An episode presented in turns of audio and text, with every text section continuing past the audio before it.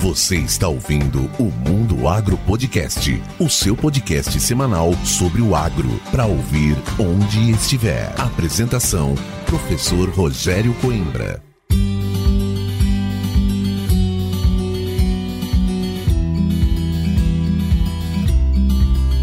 Começa agora mais um episódio do Mundo Agro Podcast, o seu podcast semanal sobre o agro para ouvir onde estiver e quando quiser. E no episódio de hoje eu trago aqui um grande amigo, o Franco Muniz, que é engenheiro agrônomo, melhorista de formação com mestrado e doutorado na área. Foi para os Estados Unidos fazer parte do doutorado sanduíche lá na Universidade do Kentucky. Ele vai contar melhor para a gente. Atualmente é gerente do site da BASF aqui de Sinop, né, do Mato Grosso, que atua aí no melhoramento e algumas outras áreas ajudando na pesquisa. E esse cara é especialista em melhoramento genético de plantas com foco na soja. Franco, é um prazer enorme tê-lo aqui no Mundo Agro Podcast. Seja muito bem-vindo. Opa, muito obrigado, Rogério, pelo convite, primeiramente, né? Te agradecer muito mesmo. Eu acompanho seus podcasts, tenho visto, tenho escutado bastante. Você sempre está encaminhando para nós ali. E eu tenho certeza que tem uma amplitude aí, um alcance muito grande. Então, primeiramente, muito obrigado, agradecer mesmo o convite. E estamos aqui, vamos bater papo aí sobre o melhoramento na nossa região, né? É isso aí, principalmente em anos de desafio. Antes de começar aqui, a gente estava falando que os anos difíceis são complicados para a agricultura, mas no melhoramento a gente consegue descobrir algumas coisas que pode ajudar o agricultor lá no futuro nós vamos falar disso. Franco, acho que eu lhe conheci. Você chegou aqui em Sinop em 2018? Não, você já estava aqui na, na é, no Mato Não, Grosso. eu já estava aqui, Rogério. Eu cheguei. Eu sou mato-grossense, né? É, sou daqui, não dessa região, mas sou da região sul do estado nascido em Rondonópolis, mas minha criação é numa cidadezinha bem pequenininha, próxima a Rondonópolis, que chama Pochorel, Pochorel. que eu adoro. Pô, a terra do, da, do, do Festival de Viola, não Festival é? de Viola, é aí, adoro aquela cidade, é que eu levo no meu coração, né? E eu tive a, a juventude ali em Cuiabá, né? Minha formação é na Universidade Federal de Mato Grosso, mas eu cheguei na região em Sorriso em 2009 e fiquei por volta de três anos e depois logo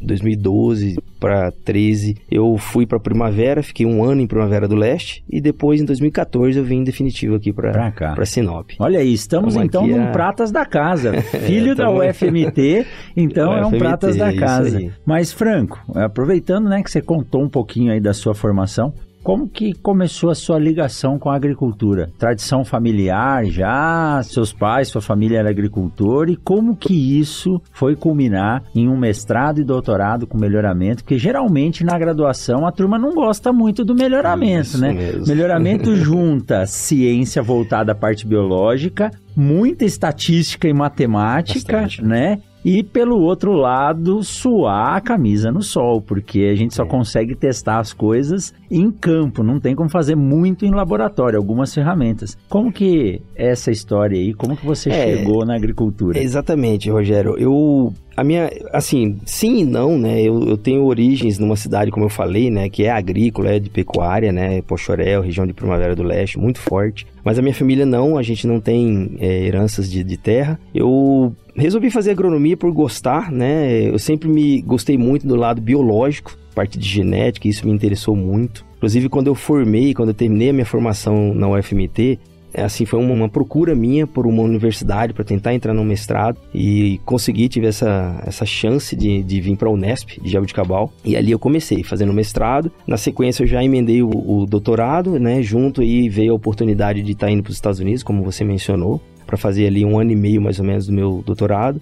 E logo na sequência eu tive a grata sorte, vamos dizer assim, também de voltar para o meu estado, né? Eu estava em São uhum. Paulo, voltei para o meu estado para trabalhar em Primavera do Leste, do lado da minha casa ali, né? Então foi, foi muito bom esse, esse momento aí. Que joia. Esse início. Outra, outra coincidência, né? Eu formei na Unesp e vim trabalhar na UFMT. Você formou na UFMT, foi fazer seu mestrado e doutorado na Unesp e agora está aí como pesquisador. E você também contou que você passou por grandes empresas. E como que é essa situação de que quem faz mestrado e doutorado, a maioria das vezes a gente pensa que quer destinar sua carreira para a academia. Mas nos últimos anos isso tem mudado bastante principalmente pela demanda das grandes empresas, multinacionais e mesmo empresas que estão em desenvolvimento por profissionais que tenham uma alta capacitação em formação científica. Então a gente tem visto a Mariana Docin já teve Isso. aqui, né, recentemente contratada pela Baixo também especialista em hematologia.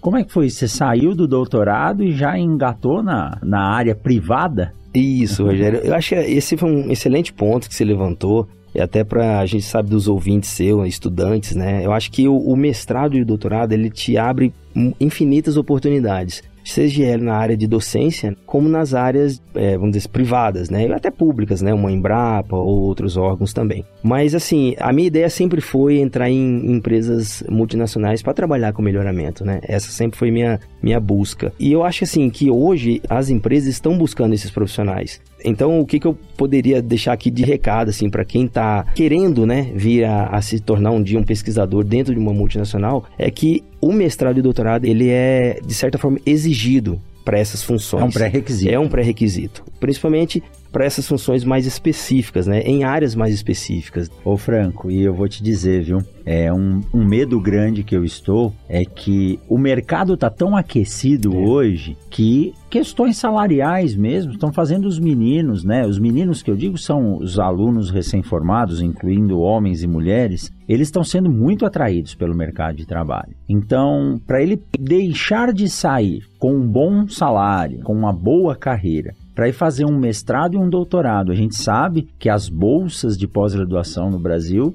uh, não são, agora está melhorando, mas não é aquilo atraente para a pessoa falar: não, eu vou ficar mais 10 anos aqui na universidade estudando para depois ir trabalhar. Então eu tenho medo de uma escassez grande, viu, Franco, nessa, é. na formação dos profissionais de pós-graduação. É, eu, eu, concordo, Rogério. Esse é um, é um, um ponto importante. É, a gente sabe desses problemas. Hoje tem outras alternativas de bolsas, né? Eu acho que até as multinacionais elas têm feito esses incentivos, aplicando, é, dando essas bolsas através de parcerias com professores, com outros pesquisadores. Mas concordo, é um momento delicado que a gente pode estar tá atravessando e diminuir realmente a busca por esse mercado, né, dos é. estudantes. Porque a ciência ela depende muito da formação desses profissionais. É um treinamento, o mestrado e o doutorado, para que você aprimore isso, né? A gente sai do mestrado e doutorado com uma experiência, mas ela só vai ser aprimorada ao longo do tempo. E eu digo que o profissional em topo de carreira é aquele de 60 anos para cima. Quando é. me chamam de consultor, eu falo, não sou consultor, não. É, o cabelo isso tá mesmo. branco, outros já não tem mais, né? Exatamente, tá vendo?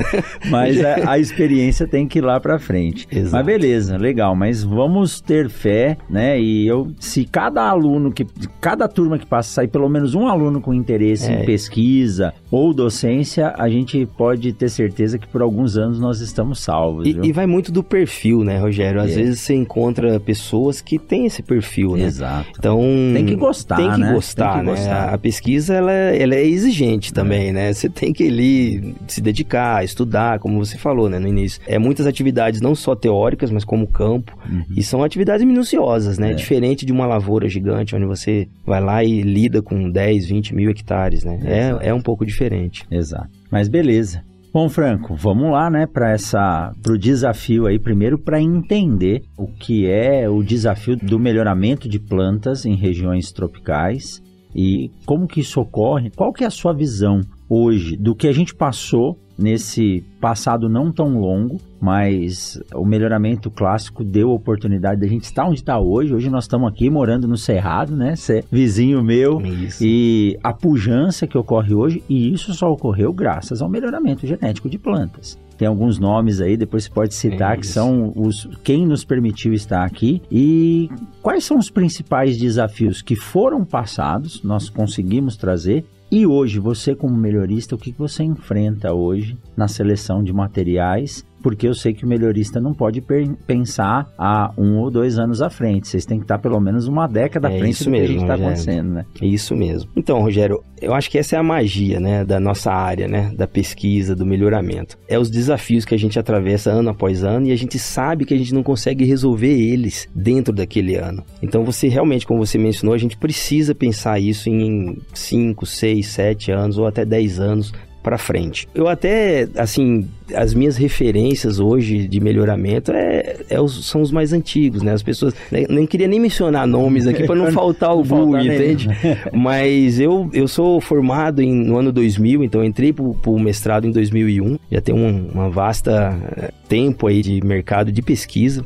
E hoje a nossa região ela nos traz um, um desafio tão grande, porque você, você pode ver, é, a gente tem esses dados hoje dentro da nossa estação de pesquisa, onde mostra para nós nos últimos três anos diferenças climáticas de 1 até 2 ou até 3 graus de diferença. Então, se trabalhar com melhoramento, onde você tem diferenças climáticas ano após ano, a sua seleção vai sendo é, direcionada. Exato. Sem contar com os problemas como doenças, nematóides e outros que têm aparecendo, que a gente vai conversar um pouquinho daqui a pouco. E Franco, eu fico imaginando o trabalho do melhorista para selecionar esses materiais, porque uma coisa que me chamou a atenção, eu quando fiz a disciplina de, de, genética e melhoramento gostei muito, mas eu fiquei assustado realmente com o volume de trabalho, porque existem diferentes formas de melhoramento, você pode até dar uma pincelada nisso, mas para chegar em uma seleção, você tem que partir de um número grande. É uma pirâmide invertida, né? São, às vezes, algumas dezenas ou centenas de materiais, Isso. ou mais, né? Isso. Para conseguir tirar um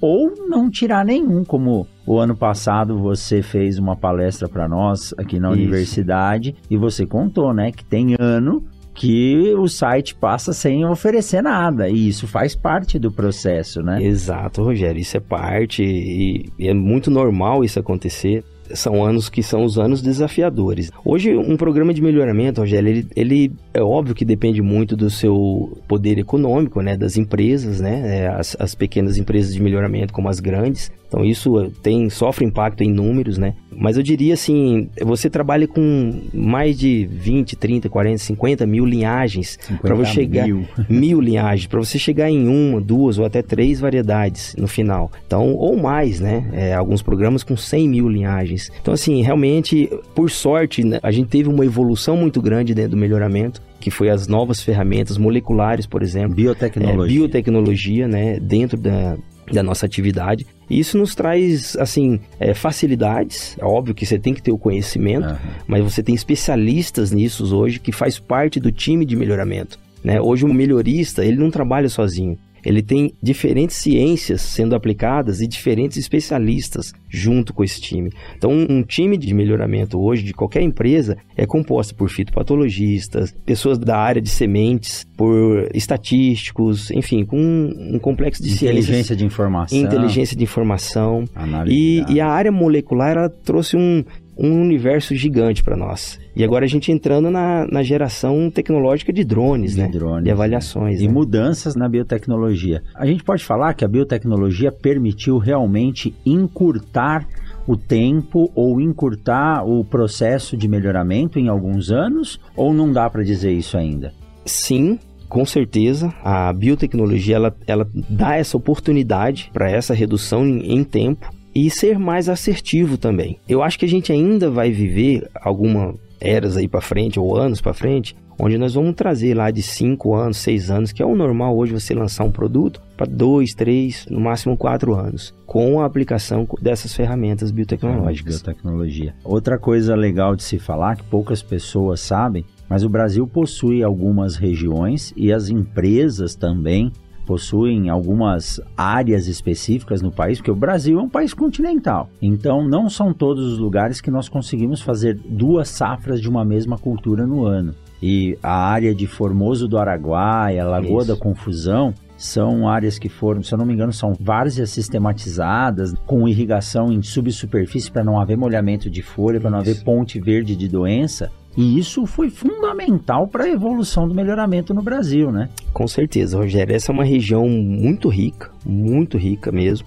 É importantíssima para qualquer programa de melhoramento. Acho que quase todas as empresas têm um, um, pedacinho lá, porque te dá a oportunidade de avanços de geração, de multiplicação de semente e com qualidade, onde a gente praticamente não vê tantas incidências de doença. É óbvio que a gente tem situações climáticas que podem ou não atrasar um plantio lá, mas é uma região fundamental hoje para o melhoramento das empresas. Assim. Só de conseguir fazer dois ciclos em um ano, né? Em reduz um pela metade pela do metade tempo do que tempo. você precisava fazer. E, e, você traz sementes de qualidade, né? Você é. consegue trazer sementes de qualidade, porque como que era feito antes? Ou a gente multiplicava no, na sua região, no caso, uhum. a gente, dentro de Mato Grosso, teria que estar tá fazendo isso em Mato Grosso, ou você guardava para plantio na sequência. É, imagina a soja, então, 12 meses de armazenamento. Imagina, né? É. E em condições, às vezes, não adequadas, né? É.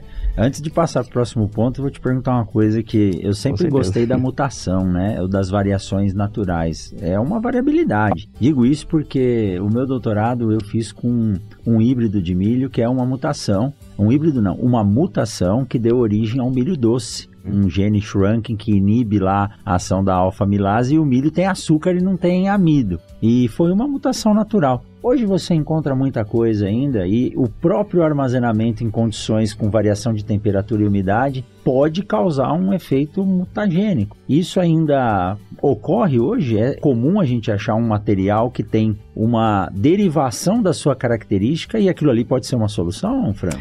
A gente tem um universo de variabilidade muito grande e a mutação é um dos processos de criação de variabilidade. Hoje, dentro de um programa, vamos dizer assim, generalizando, a gente trabalha com muitas linhagens. Então, assim, você encontra sim irmãos, por exemplo, de características totalmente diferentes. Isso é uma variabilidade é. que pode ou não ser proveniente de, de uma mutação. Mas, assim, não é usualmente a gente não, não trabalha com esse procedimento para criação de variabilidade. É muito ao acaso. É né? muito ao acaso. E às vezes pode acontecer. Tem... É, e às vezes é não tem uma herdabilidade boa, você boa, não consegue exatamente. avançar.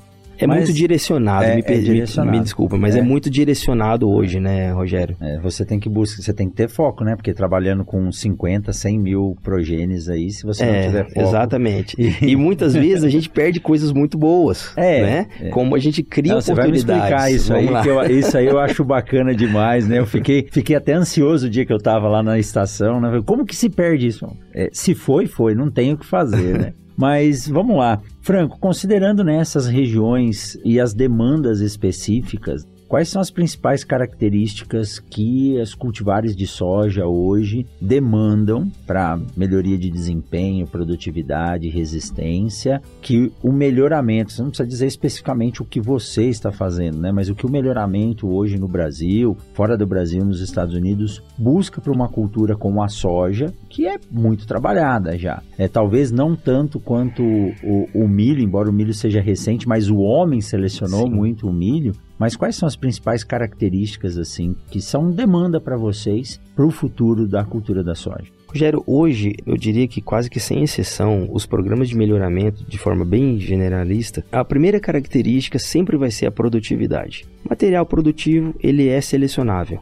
Se ele tem outras características, melhor. Se ele não tem, mas ele é produtivo comparado aos seus concorrentes, ele vai ser lançado, ele vai ser selecionado. Então essa sempre vai ser o número um dentro do, de um programa de melhoramento. Mas é claro, como a gente comentou um pouquinho antes, né? Como a nossa região nos traz tantos desafios e como nós temos muitas outras empresas trabalhando, você precisa se diferenciar de alguma forma. Então você busca algum tipo de resistência diferente em relação a nematóides ou alguma doença, né? Ou alguma característica de, de plantas para determinadas regiões. Certo. E uma das características que hoje é muito, muito procurada eu não diria característica, mas é a amplitude de plantio.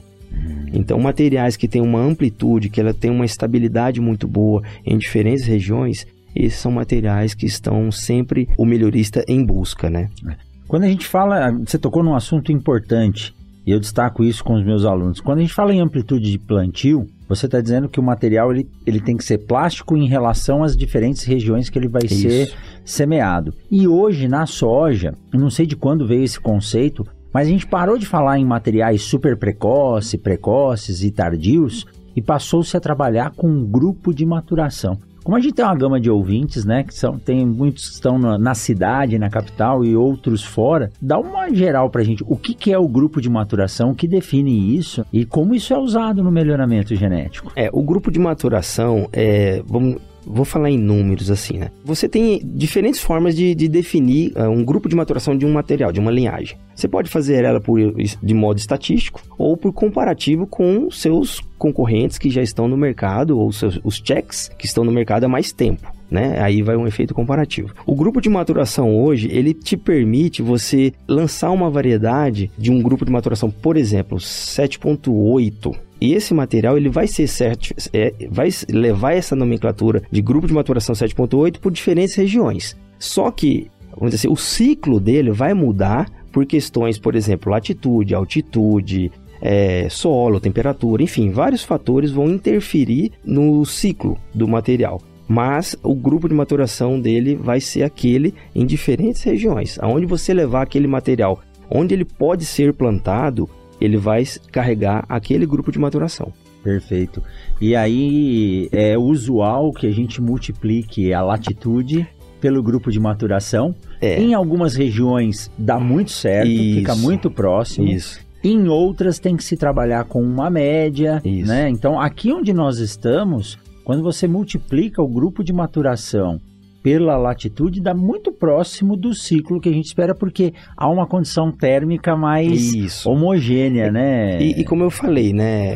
Rogério, vamos pensar, existe um modelo genético aí para você estimar um ciclo. Então você tem N fatores ali dentro uhum. daquele modelo que interferem, né? Dentre esses que eu comentei com você. Então, hoje eu uso muito essa ferramenta de multiplicação do grupo de maturação pela, pela latitude que você se localiza. Se você tem um material que foi gerado, o grupo de maturação calculado por determinada empresa dentro daquela região, o seu nível de acerto vai subir muito, alto. vai ser muito alto. Se ele foi gerado por uma outra região, pode ser que você não vai ter um, um nível de acerto ou vai reduzir o percentual de acerto ali. E, puxa, acho que nós vamos precisar de umas duas horas para ficar aqui, né? Do jeito que eu sou curioso, é um como isso ótimo. interage muito. E você disse que tem materiais que são desenvolvidos numa região e são utilizados em outras. Hoje existem alguns polos no Brasil de desenvolvimento, eu digo assim, o Mato Grosso hoje ele é um grande gerador de material que vai exportar, por exemplo, para Goiás, Rondônia, Bahia, ou o Mato Grosso hoje é um importador de materiais?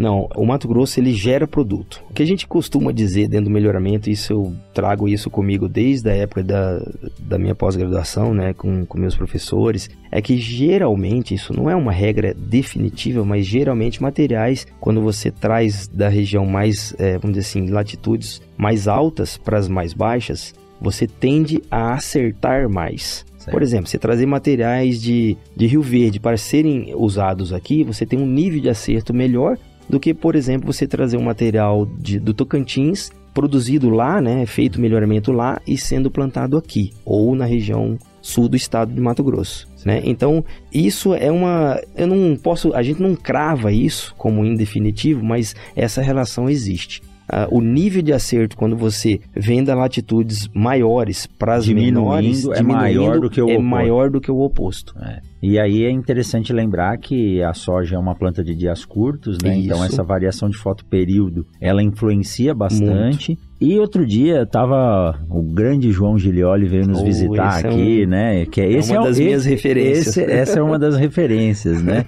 E eu não sei se hoje, quando tá indo ao ar esse episódio, eu já publiquei o episódio com o Romeu Kill ou ainda Esse não, né? Mas é... uh, vamos ver, né? Você que está ouvindo a gente aí depois comenta se, se já foi publicado ou não. Mas eu comentando com o João que duas características trouxeram a soja para o Mato Grosso com bastante assertividade ou permitiram que a gente pudesse produzir aqui. Uma delas é, a, a, capacidade ou a possibilidade de se tratar a semente para controlar esses fungos, porque o solo aqui é muito rico em micro-organismos da sua própria fauna.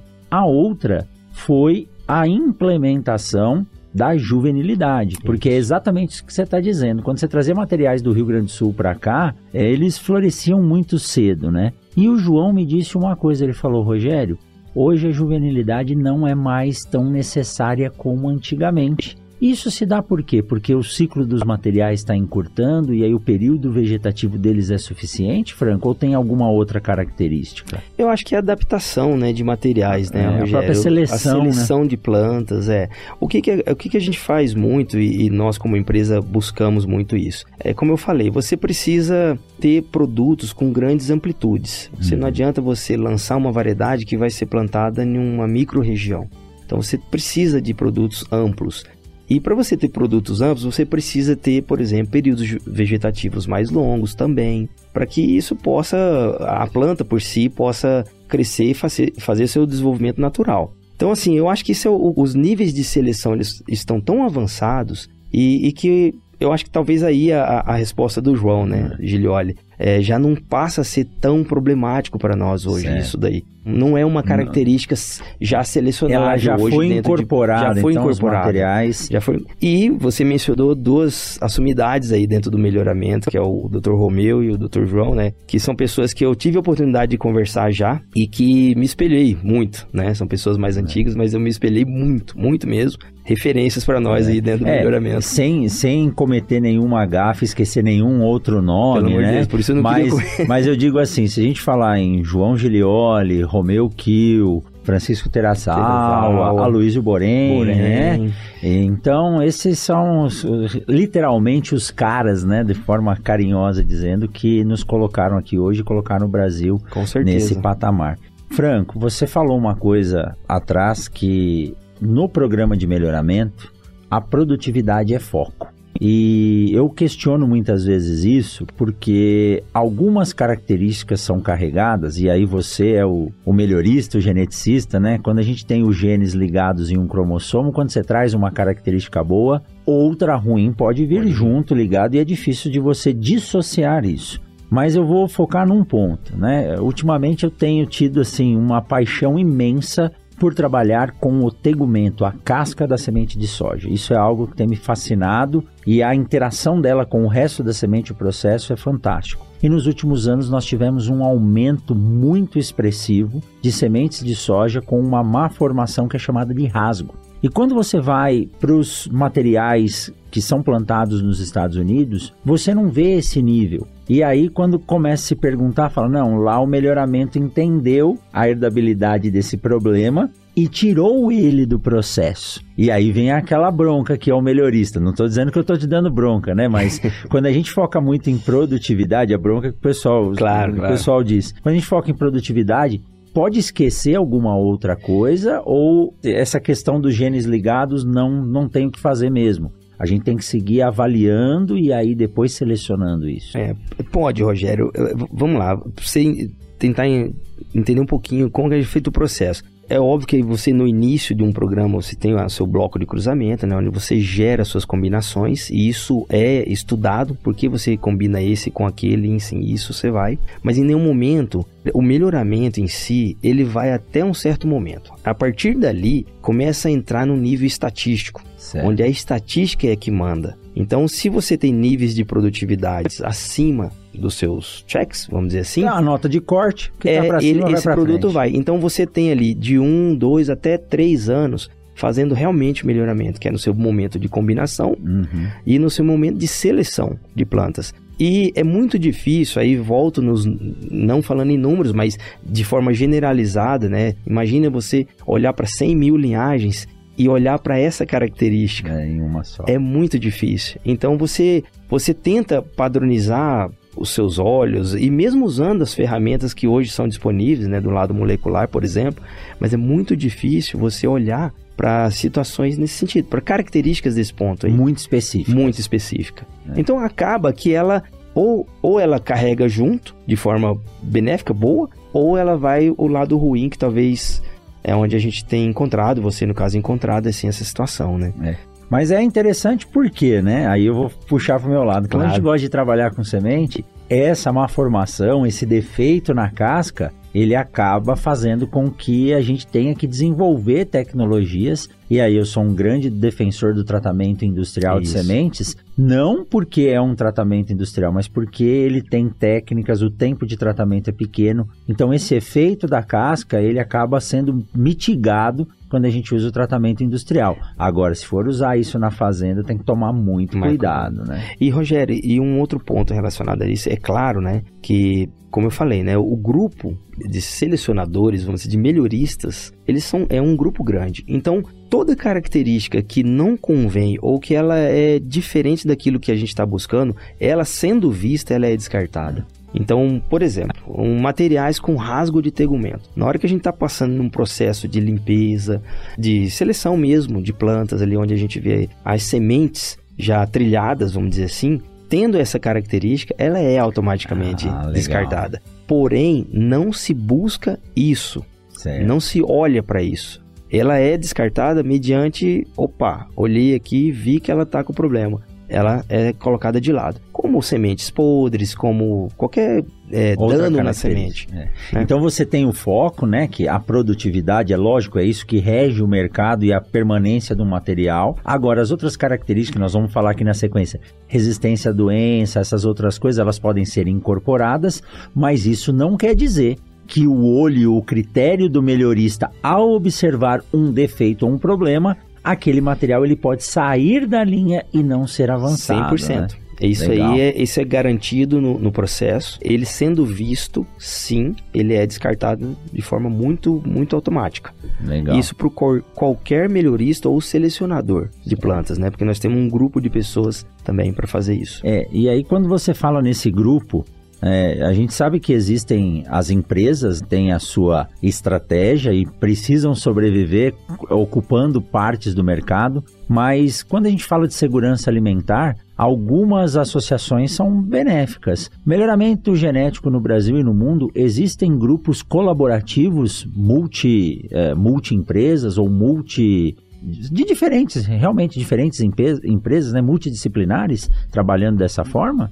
Ah, com certeza, Rogério. Acredito eu que sim. Eu não sei se eu peguei bem o, o ponto da, da sua pergunta, até é, eu quero saber assim, ó, vocês, por exemplo, a BASF tem um programa de melhoramento. Isso. Mas existe no Brasil um grupo de estudos que trabalha, é, eu lembro quando entrou a ferrugem no Brasil. Aí você precisa de uma rede de colaboração para que não tenha desabastecimento. Aí junta a BASF, Corteva, Singenta, Embrapa, o FMT, todo mundo junto para trabalhar é. para poder resolver esse problema. É, sim, é, existe é, esses grupos de, de pesquisa, né? Inclusive é óbvio, cada empresa dentro das suas particularidades uhum. né, e, e, processos que são deixados né, de modo confidenciais. Mas sim, há uma contribuição de pesquisa em relação a, principalmente a informações que são de modo mais amplo, de problemas mais amplos, onde é, é um problema para o sojicultor. Então as, as empresas elas têm sim essa coparticipação, sim. É, eu lembro na ferrugem era não era uma questão comercial, não, né? Não, Podia não. acabar com, Exatamente. com a produção de soja dentro do Brasil. E aí é um problema para todos, né? É. Depois passou a Helicoverpa e esses foram momentos que nos fizeram evoluir bastante, né? É, a briga, no bom sentido, é. mas a disputa é por produtividade. Sim. Então são germoplasmas, mas problemas que são em comum, eles são tratados de forma é, conjunta, conjunta também em algum momento, né? Tá. E antes de passar para a questão né, de, de como é feito, como é adotado o melhoramento para que a gente possa selecionar doenças ou produtividade, houve uma mudança ou você tem visto uma variação de tempo de permanência do material no mercado hoje? Porque tem, quando eu lembro quando eu cheguei no Mato Grosso aqui, a gente falava muito em dois, três materiais que perduraram muito. E era a questão do 880, né? Oito materiais fazendo 80% da área do é. Mato Grosso. Eu tenho a impressão que hoje os materiais estão com uma vida de prateleira um pouco mais curta. É realidade isso, é, Franco? Eu, eu acho assim, Rogério, que a gente está vivendo mudanças tecnológicas também, né? Por exemplo, tecnologias de material. Nós viemos de um convencional, depois passamos aí por um RR, é, logo entramos no Intacta 1, agora nós estamos chegando no Intacta 2, logo já vai vir uma nova tecnologia e isso talvez, de certa forma, reduz um pouquinho o tempo de permanência de alguns materiais, certo. né, de maneira geral. Mas assim, é óbvio que se você fizer uma busca dentro do, do mapa, do Ministério, você vai ver que nós temos em acima de 500 materiais registrados, mas se plantam como você falou, um número 8, 9, 10 que tem uma escala maior, é, vamos dizer, 15 materiais. Então, assim, eu acho que a redução do tempo dele em mercado vai depender muito do produto, é. mas, obviamente, com essas mudanças de tecnologia, também existe uma tendência de reduzir um pouquinho mais, né? É, mas nos últimos então, anos eu tenho assustado nos dias de campo que nós temos participado. Muita coisa diferente, né? A quantidade Verdade, de materiais. É, Aqui em é. Sinop, em janeiro desse ano, inclusive quando João Gilioli estava conosco, um dia de campo aqui do Elvis da EPR, acho que tinha 140 ou 150 é. materiais. É. Nós ficamos cinco horas ali para passar por todos. Né? E hoje te dá essa oportunidade, né, Rogério? Hoje você vê empresas que trabalham com melhoramento de outras regiões trazendo uma, produtos para cá. É. E é um pouquinho daquilo que nós conversamos no início, daquela amplitude, né? é. né? Os materiais que tem, tem essa condição, né? Essa versatilidade. É. versatilidade é. Mas eu acho importante o produtor ter essa oferta de materiais e aí isso chama para o lado da, da capacitação do técnico. Eu gosto de dizer que hoje o vendedor ele não pode se comportar mais como vendedor, mas sim como posicionador de tecnologia. Quem Exato. trabalha né, com semente material. E ele tem que ter uma visão muito ampla das micro-regiões e posicionar aquilo ali certinho. Exatamente. Não só em relação ao clima, mas também à condição tecnológica do agricultor que está comprando. Então, Exatamente. quando você tem essa gama grande, você consegue adaptar e tirar uma boa média de produtividade. Exatamente. Muito bacana, Franco, muito bacana. É um assunto bom demais, né?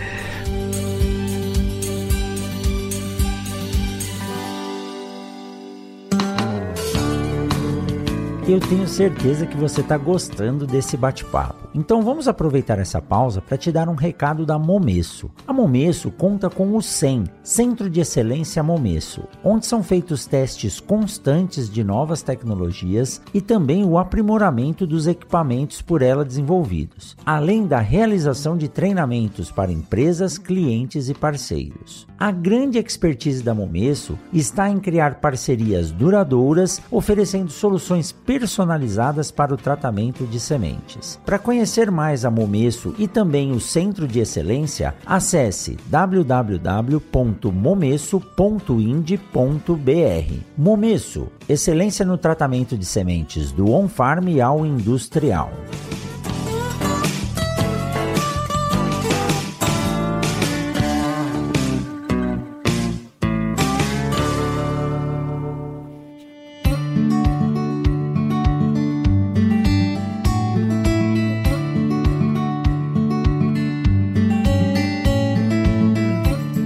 Falar de outros desafios agora. Recentemente eu acompanhei isso mais muito, muito de perto aqui no Mato Grosso. A soja ela prega algumas peças na, na indústria, no melhorista, no agricultor.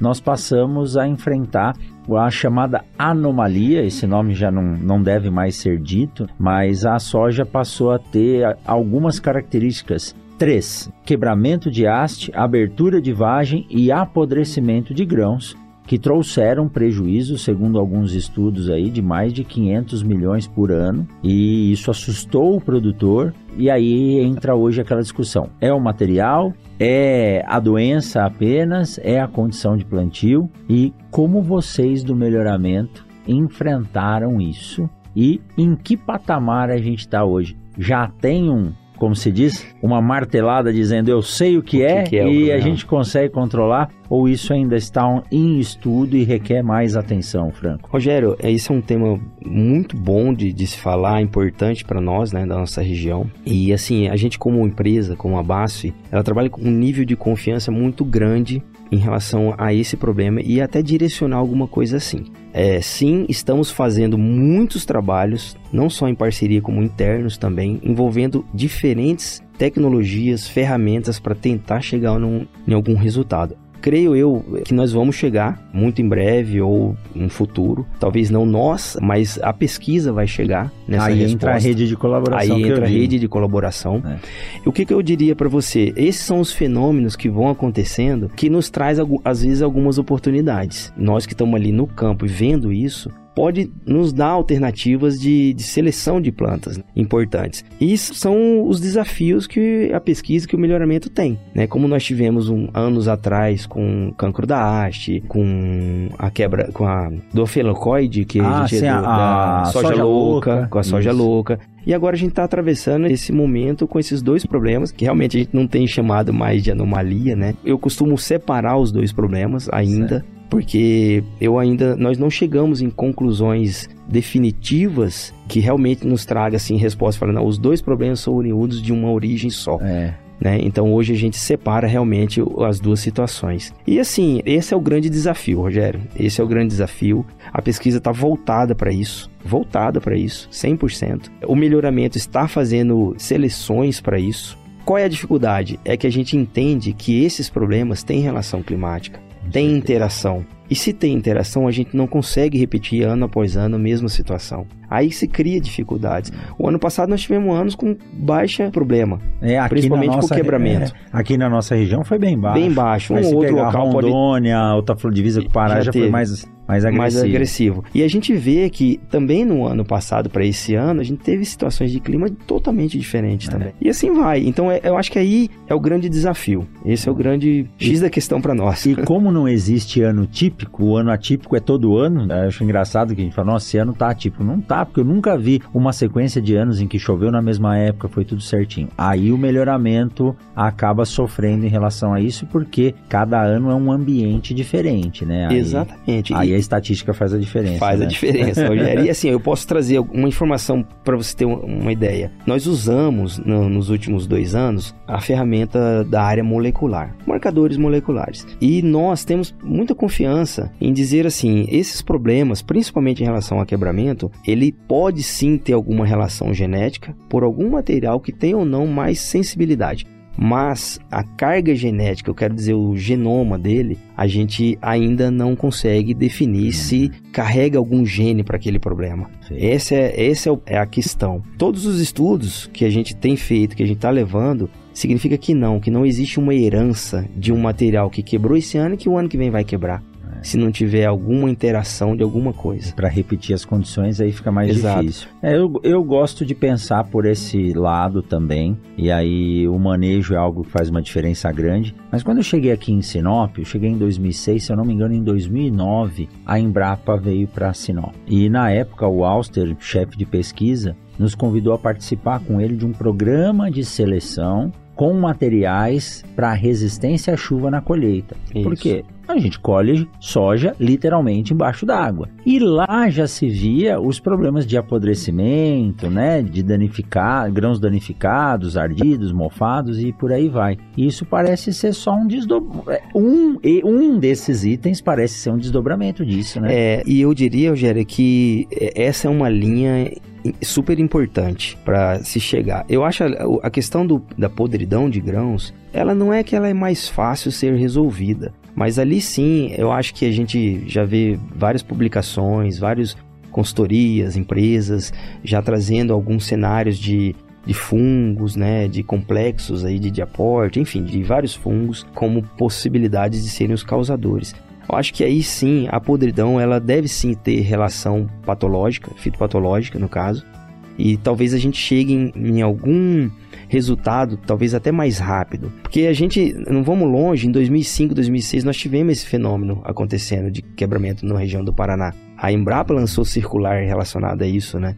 E super interessante, com muita informação. Mas ali sem nenhuma conclusão ainda. Então é um problema que não é novo. Agora a questão da podridão, eu acho que a relação de patologias ah, aí envolvidas, talvez a gente chegue em respostas mais Mais rápidas. rápido. Né? E aí o melhoramento vai conseguir atuar melhor. Legal. Porque você conseguindo saber materiais com maior ou menor resistência, você começa a direcionar o seu programa É, Exato. e a sua Mas- seleção. estando no campo dá pra gente tirar muitos insights, né? Por isso que eu falo, a Muito. presença no campo, você Muito. vê o que está acontecendo e nós já vamos entrar no próximo assunto, que é a questão de altas temperaturas e falta de água, que é o que a gente está vivendo hoje, nessa safra 23, 24, e muitas pessoas me perguntaram, Rogério, vai quebrar haste?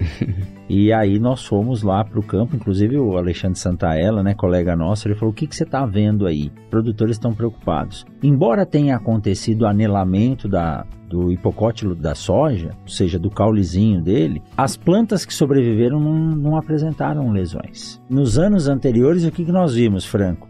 Chuva, a planta se formou, né, a semente germinou, emergiu, Aí veio um pequeno veranico que não foi suficiente para tombar essa planta por anelamento, né? Deu um estresse e depois chuva constante, aí ela começou a metabolizar e crescer. Aí essa cicatriz, para alguns materiais mais, outros menos, causava o tombamento. Esse ano, quem sobreviveu não apresenta a lesão. Aí a variação que você fala, É, né? Exatamente, Rogério. Isso é uma característica interessante, Rogério. A gente está acompanhando, inclusive fazendo avaliações a campo de níveis de lesão por escaldadura nos materiais. a gente consegue fazer pequenas diferenças entre materiais, mas em até um, um, determinado momento. Até seus 20, 25 dias a gente consegue ver pequenas diferenças. Isso precisa ser levado para uma escala maior. Sim. Hoje o que a gente faz é, é trabalho de pesquisa com escalas pequenas, então são pequenas parcelas, talvez levando isso para uma escala maior e a gente conseguir realmente definir que existe essas diferenciações, aí eu fico aqui com uma pergunta para mim mesmo e eu estou na, nas minhas conversas com diferentes pesquisadores tentando entender e até do lado fisiológico o quanto essa escaldadura, essas rachaduras no colo até seus 15 ou 20 dias iniciais prejudica o, o material nos seus 70, 80 dias. Qual o reflexo disso lá na frente? Exato. Essa é uma pergunta que, assim, realmente eu particularmente não tenho aqui. É, hoje não tem resposta. É, eu não tenho essa resposta, mas no meu conceito, muito provavelmente a planta ficou afetada por alguma razão ali. É, o quanto ela vai conseguir se, se fortificar de modo que ela consiga se resistir ali, né, continuar seu ciclo, eu não sei. Não temos essa resposta. E mais uma coisa, será que ali não é uma porta de entrada também para fungos que lá, lá na, frente, frente é. vai causar essa podridão? Exato. É. Então são pontos, Rogério, que alguém talvez que esteja estudando e afunilando para isso possa já ter respostas, mas realmente hoje a gente estamos aí nas conversas. Mas olha que legal como essa interação aí, e aí eu falo, né, você tem um conhecimento mais amplo, né, do que está ocorrendo com fisiologia, ambiente, porque é uma variação ambiental que causa um estresse fisiológico na planta, torna ela mais suscetível. Tem gente que diz que sim, não, mas como se o sistema imune dela ficasse um pouco deficiente o patógeno que está ali, mas não era patogênico, pode se tornar patogênico e lá no final o reflexo vai ser esse conjunto de ações, né? Exatamente, então... Rogério. Essa é a pergunta, porque com 15, 20 dias você encontra isso, mas com 80 você talvez nem lembre mais é, do que passou lá atrás. Exatamente. E então, saber em qual planta ocorreu e outra e não. Outra não. É, nós estamos com um ensaio aqui em Sinop que o objetivo não era esse, mas é, tentando replicar um ensaio que um americano fez com o milho, onde ele avaliou a produtividade em função da data de emergência das plântulas de milho, nós fomos para o campo e marcamos durante os 10 primeiros dias, com uma fita, as sementes que germinaram num espaço lá de 40 metros, três repetições, quatro repetições. Então, Nasceu hoje, a gente ia lá e colocava uma abraçadeira preta. Nasceu amanhã, uma abraçadeira branca. Nós fizemos isso para avaliar somente a produtividade. E agora, quando a gente volta no campo, tem lugar que você olha, a abraçadeira está lá e não tem planta nenhuma. É. E mesmo depois dos 10 dias que nós acompanhamos, tem planta que nasceu e está sem abraçadeira, ou seja, a semente ficou no solo por 10 dias com alta temperatura, baixa umidade, Verdade. e ela ainda se formou e está lá e vai ser uma planta produtiva. Então, talvez a gente não traga um resultado imediato agora, mas esse ensaio mesmo sendo empírico agora, Sim. ele vai nortear muitos outros trabalhos que a gente pode abrir o Não leque entendo. lá na frente, né? Então, esse é um e... algo em aberto ainda, né, Franco? Exato, Rogério. É isso que a gente faz. Hoje, internamente, nós como empresa, né, a gente precisa trazer confiança. Então, a nossa resposta para o mercado, ela só vai vir quando a gente realmente tiver a certeza do que a gente está falando e comprovar. Exato. O que a gente faz hoje são amostragens. Então, não tem como é, a gente trazer isso de forma generalizada. Porque a gente faz amostragem e a gente consegue ver a diferença. Só que são linhas uhum. de pesquisa que a gente está indo e tentando é, desenrolar. Como foi um estudo desse que você está criando? Nós criamos pequenos estudos dentro da estação. Se a gente entender que aquilo ali é margem para a gente chegar em respostas, a gente vai ampliar. vai ampliar. E aí sim a gente traz essa resposta com confiança, né? Legal. Aí você amplia área, amplia volume, volume. É, materiais e assim por diante. Vou te dar um exemplo, Rogério. Eu acho que isso aqui é, é muito tranquilo. Nós, no, no, ano que nós tivemos o maior problema dentro, de, dentro da nossa região, e aí a gente fala de forma generalizada, nós fizemos seleções de planta que não tiveram problema. Mas Guardou aí, a semente daquelas ali, né? Isso, exatamente. e isso tá na nossa pesquisa. É. Mas qual é a garantia que eu tenho que aquilo realmente não vai me dar problema? É, que ele vai perpetuar, perpetuar essa característica. Essa né? característica. Para vo você conseguir replicar aquele aquilo. período, né? Exatamente. Ou aquela condição climática. Exatamente. É e se a gente entende que esses problemas têm essa interação climática, eu não tenho como é. garantir isso, a não ser que eu afunilhe esse estudo. Aí sim a gente traz essa confiança de resposta, né? É, realmente. O melhoramento genético é uma herança que um melhorista tem que deixar para o outro. Com às vezes, em, em, uma geração, a gente não consegue fazer isso. E esse é o, é o prazer que a gente tem, porque, como eu, eu comentei com você no início, os anos ruins nos traz tanta oportunidade é. também, nós da pesquisa, sabemos e sentimos as dores do produtor, mas para nós da pesquisa é um caminho de resolver o problema dele lá na frente. Exato. Né? Exato. É, tem uma frase que eu gosto muito que é legado é o jardim que você planta sem nunca ver as plantas. Então, Exatamente. É o trabalho do melhoramento é esse aí, né? É isso e, aí. E por falar, Franco, em né, variações climáticas, nós estamos hoje sob condições de El Ninho, né? O pequenino que está causando estragos aí grandes e feios. Então a nossa, a nossa soja plantada no Mato Grosso, Goiás, Bahia está passando por condições de estresse hídrico e temperatura que nunca passaram. Isso é um problema sério para os agricultores, é um problema sério para o Brasil, mas pode ser uma oportunidade de uma condição extrema para a seleção de características nesse ponto. O que, que você tem visto, o que, que você tem ouvido e como está o programa de... Vocês estão selecionando materiais esse ano dessa forma é. também? É, Rogério, é, como eu falei, né? Essa é a é a magia, né, que a gente vive, infelizmente, com dores, né, de, da, do, do, produtor, do agricultor, a gente sabe disso. E, mas, por outro lado, dentro da pesquisa, a gente vive esse mundo de uma forma diferente, né? A gente consegue sim ver é, linhagens materiais se despontando para esse tipo de característica. Não podemos aqui cravar se um dia vai se tornar uma variedade ou não, né? Porque você tem que completar ciclos dentro certo. do melhoramento. Mas são características muito importantes que a gente realmente consegue ver. E nos traz essa oportunidade, como doenças, como insetos, como e agora clima, né? temperaturas elevadas. E recente eu acho que você viu lá, eu, eu publiquei aqui um, um gráfico de temperatura que nós fizemos internamente e a gente vê que nos últimos três anos nós estamos falando em 2 até 3 graus de diferença na média. É, isso é dentro da estação aqui. Dentro da estação, mostrou. dentro da estação. Isso é muita coisa. É muita coisa. Isso é muita é, coisa. Para uma planta. Para uma planta. É, se você disser que a, a soja tem uma condição boa de desenvolvimento aí entre 25 e 30 graus, e você falar que foi para 33, aquilo que era metabolismo passa a se tornar né, reativo, reativo. E, e, causar perdas em termos metabólicos e aí a planta vai sofrer Exatamente. o que não era para sofrer, né? E talvez nesses momentos a gente consiga ver produtos, linhagens que se destacam para aquilo ali. Exato. Se vai ser um produto no futuro, não sabemos, mas a gente olha e vê as características para isso também, né? É. E como é, digo engraçado, mas como nós realmente não temos controle do clima, a minha grande preocupação no Mato Grosso sempre foi materiais resistentes a encharcamento, falta de é. oxigênio no solo, né, por causa de excesso de água. Eu nunca tinha visto lavoura de soja morrendo por falta de água. Isso deixa a gente até um pouco assustado, deprimido, aqui, né? né? E aí você pega um ano desse, hoje, né? Nós estamos gravando aqui no dia 30 de novembro de 2023 e tem já resultados, né? Digo, vídeos sendo compartilhados com produtores aí, produtividades abaixo de 40, 30 sacos por hectare. E soja sendo colhida agora e alguns produtores terminando de semear a sua é. soja. Então, é uma variação muito grande, né? É, Rogério, eu acho que isso aí é um realmente é uma grande dificuldade a gente vai ter nesse ano. E a gente costuma conversar internamente, né? Essa chuva vai vir.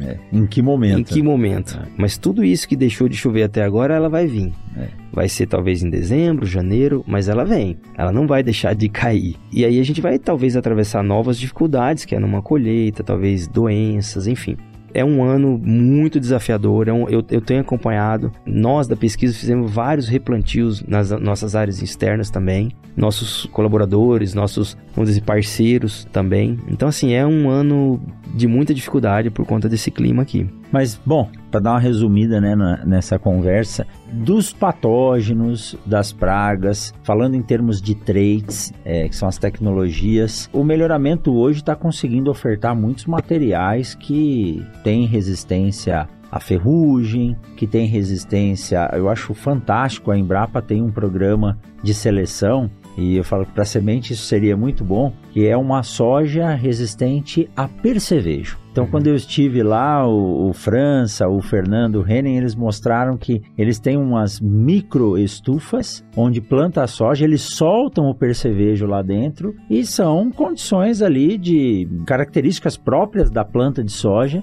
que fazem com que ela acabe repelindo o percevejo. Então, os programas de melhoramento hoje têm trazido muitos materiais e tecnologias para resistência a fungos, resistência a nematóides, que né, quem não tem vai ter, Sim e também resistências a solo ácido. Isso já é uma realidade que o produtor tem uma gama grande para escolher hoje, né, Franco? É, sim, sem dúvida, Rogério. Hoje, alguns programas eles já são dedicados 100% a produtos que tenham resistência principalmente para nematóides e principalmente para as regiões que aquele programa se destina a lançar variedades. Eu, de forma bem abrangente, para nós, assim, na região de Sinop, ela ainda não é uma característica 100% mandatória ela, como eu falei, né? A uhum. gente, acima de tudo, você tem o nível de produtividade e você precisa trazer outras características para ter, vamos dizer assim, maior consistência no seu lançamento.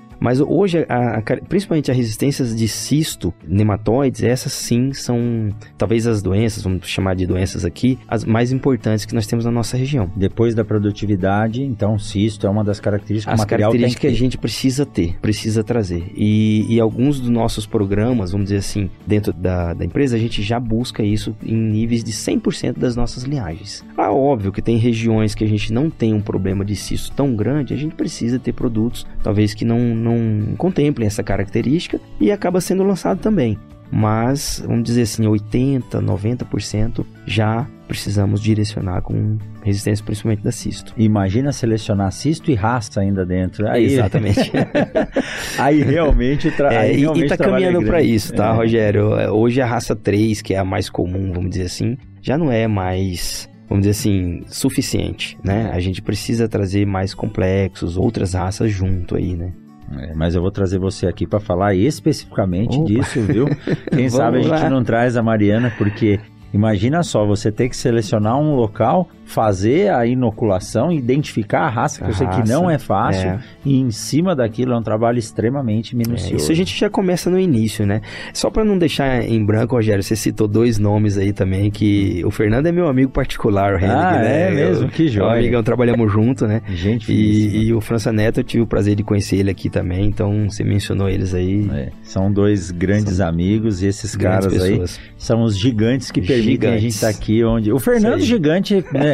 É, literalmente, só, né? literalmente. Né? Tem dois metros e pouco, né? Parceirão. Mas uh, esse time da Embrapa aí de sementes, eu sou suspeito para falar e é interessantíssimo o legado que eles têm nos deixado, né? Exatamente. O trabalho deles é um trabalho que eu acho muito difícil de ser replicado num curto intervalo de tempo. Mas o interessante é que tem muita gente trabalhando, existe muita tecnologia voltada para isso, e eu digo sempre, né? No mercado de sementes, nós ainda temos um desafio grande e nós estamos num limiar muito próximo de não conseguir entregar ou abastecer a agricultura brasileira com sementes de soja. Se nós formos dizer que apenas 70% da soja plantada no país é oriunda de uma semente produzida para fins de semeadura, nós temos 30% ainda de mercado a explorar para quem uhum. tem a visão de empreendedor Isso. e para quem trabalha com a parte de segurança alimentar é o medo de que aqueles 30% podem gerar aí um desabastecimento. Né?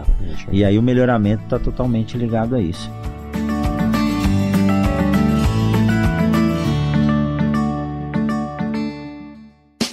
Siga o Mundo Agro Podcast nas redes sociais: Instagram, Facebook e Twitter. Arroba Mundo Agro Podcast.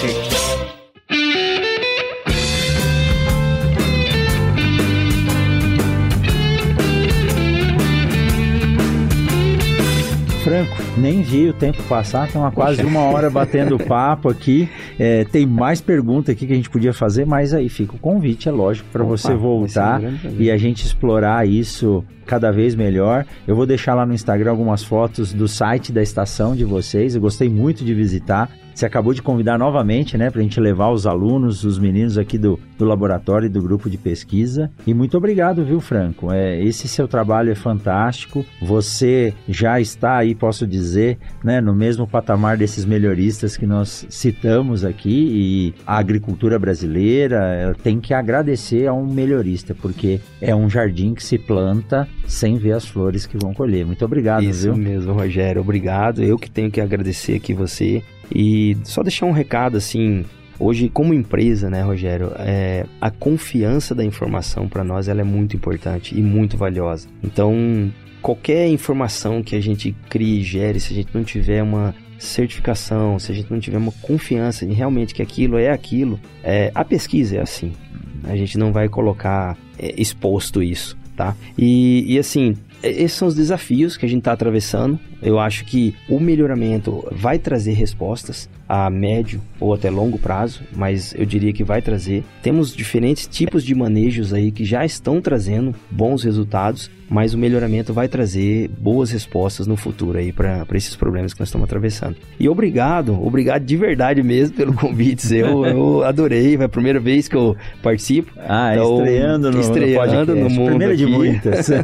obrigado, deixar realmente um abraço aqui. Muito obrigado pelo convite. Rogério. Eu que agradeço, Franco. Agradecer a BASF também, que é uma grande parceira, né? Nós temos muitos trabalhos juntos. Uh, ontem recebi o time aqui do CTTS, lá do Belani, uhum. a Daniele, que trabalha com você, com né? O André, foi colega meu lá da Unesp, estiveram aqui visitando pela primeira vez o laboratório. Realmente, vocês fazem um trabalho fantástico e é um legado, né? Deixar um legado para a agricultura e para a sociedade, né? Sem dúvida, Rogério. Essa é a meta nossa, é o interesse, né? E a gente tem um grupo muito bom dentro aqui de Sinop. Temos um grupo de pesquisa que são em oito hoje dentro do, do programa de melhoramento, né? E são pessoas de extrema qualificação. O mais novo com a gente tem uma menina agora que entrou tem dois anos, né? Ela é mais jovem, né, com a gente, mas nós, o mais jovem que empresa lá tem 10 anos. Nossa senhora. Né? Então, como, como você disse, o melhoramento não grande. é algo para uma pessoa só, né? Tem aquele que atua no campo, que atua Sem na dúvida. estatística, fora as outras coisas que tem que ser feitas para trazer os materiais para vocês. É Muito obrigado, viu, Franco? Eu vou deixar, se você me permitir, o seu LinkedIn aqui na descrição favor, do episódio. Quem quiser entrar em contato com o Franco, pode mandar um e-mail para ele lá pelo LinkedIn, tenho certeza que ele vai responder. Se estiver passando por Sinop, procura, né? Que ele tem um Instagram também, é sempre prontamente disponível. Obrigado com pela certeza. parceria com a universidade, levar essa sua experiência. É isso aí.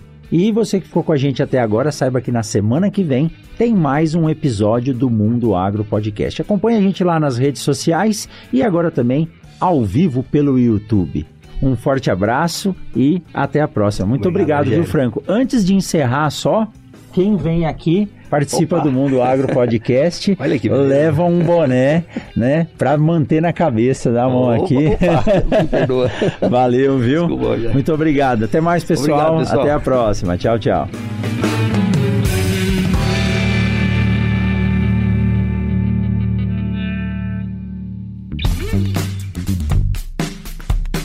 Você acabou de ouvir o Mundo Agro Podcast, o podcast semanal sobre o agro disponível na sua plataforma de áudio preferida e agora também no YouTube. Siga o podcast no Spotify ou na Amazon, assine no Apple Podcasts, se inscreva no Castbox e favorite na Deezer. Assim você receberá uma notificação a cada novo episódio publicado. Eu sou o professor Rogério Coimbra e encontro você na semana que vem em mais um episódio do Mundo Agro Podcast.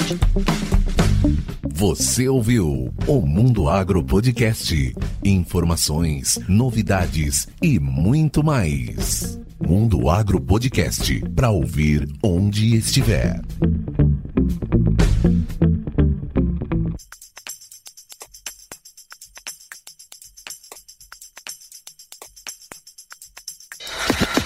Olá, meu nome é Thiago e eu sou o editor desse podcast. Para saber mais sobre o meu trabalho é muito fácil. Segue lá no Instagram, arroba eu. Até o próximo podcast.